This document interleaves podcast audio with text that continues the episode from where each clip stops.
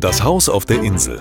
Lüchows Häuser und Originale. Überliefertes und Anekdoten. Von Undine Stiewig. Der erste Omnibus.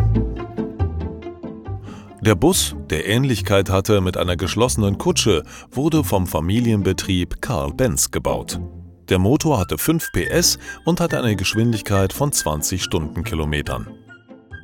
Im April 1896 konnte man in der Zeitung lesen, die von G. Wenz Bekleidungen und Ernst Schulz Brauer aufgegeben wurde, wir beabsichtigen am 1. Mai des Jahrhunderts eine Benzin-Omnibus-Verbindung zwischen Vizice Trabun-Lüchow sowie Lüchow-Dannenberg respektive Hitzacker einzurichten und werden alle, die sich an dem Unternehmen beteiligen wollen, zu einer Besprechung am Sonnabend, 18. April, nachmittags 6 Uhr in Jürgens Hotel freundlichst eingeladen.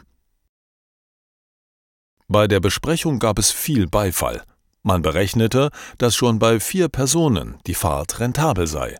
Die Staatsfinanzierung brachte 8000 Mark ein. Die Verbindung von Lüchow, Dannenberg und Hitzacker wurde aufgegeben. Nur die Strecke Lüchow und Lemgo blieb erhalten. Nach zehn Tagen war der Motor Benzin-Omnibus für eine Probefahrt bereit. Das Gefährt macht einen soliden Eindruck und der Motor funktioniert ganz vorzüglich. Nach dem Urteil der Mitfahrer war von einem Rütteln und Stoßen während der Fahrt nichts zu merken.